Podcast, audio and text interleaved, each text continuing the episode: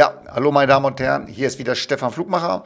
Ich bin seit 36 Jahren Ruhestandsplaner für Finanzanlagen und ich möchte mit meinem Podcast verständlich und klar über Finanzthemen informieren, damit Sie Fehler bei der Finanzplanung und Geldanlage vermeiden, die Sie teuer zu stehen kommen. Heute mit dem Thema Selbstständigkeit. Wie baue ich eine sichere Altersversorgung auf? Ich mache diesmal am besten anhand eines Beispiels.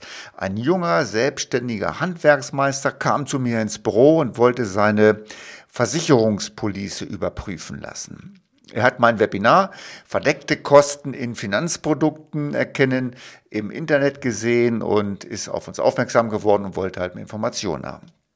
Ein guter Freund von ihm hatte ihm einige Berechnungen erstellt und das hat ergeben, dass er eine erhebliche Lücke, also man kann schon eher sagen, ein Loch in der Altersabsicherung besteht. Er hat dann eine sogenannte Fondspolice abgeschlossen. Das ist eine, eine Rentenversicherung, wo Fondsanteile gekauft werden und diese Anteile werden zu größten Teils in einen Aktienfonds investiert. Im Prinzip eine gute Idee. Die Police bedingt eine gewisse Flexibilität und Steuerfreiheit. Die Aktienfonds bringen langfristig eine hervorragende Rendite. Und wir haben dann mal in die, unter die Motorhaube äh, geschaut, um zu gucken, ob das für die Ansparung für ihn geeignet ist. Wir schauten uns seinen Kontoauszug an und haben mit Erschrecken festgestellt, wir haben so ein kleines Kurzgutachten erstellt, dass von seinen 500 Euro monatliche Investition nur 375 Euro in die Fonds weitergeleitet wurden. Was bedeutet das? Sie müssen sich vorstellen, Sie kaufen sich ein neues Auto. Im Prospekt steht, das Auto verbraucht auf 100 Kilometer 4 Liter. Tatsächlich sind es aber 6. Was würden Sie machen? Sie würden sich beschweren und würden sagen, hier passt nicht, das Ding braucht viel zu viel Benzin. In einer Versicherungspolice erkennen Sie das nicht sofort. Wir haben in diesem Fall die Gesellschaft angeschrieben. Der Freund hat sich beschwert bei meinem Kunden, was das soll. Kein Vertrauen. Er würde doch für den größten Vertrieb in Deutschland arbeiten. Aber es ging um zu viel Geld. Teilweise wusste der Freund gar nicht, welch, in welche dunklen Kanäle die Sparrate versickert ist.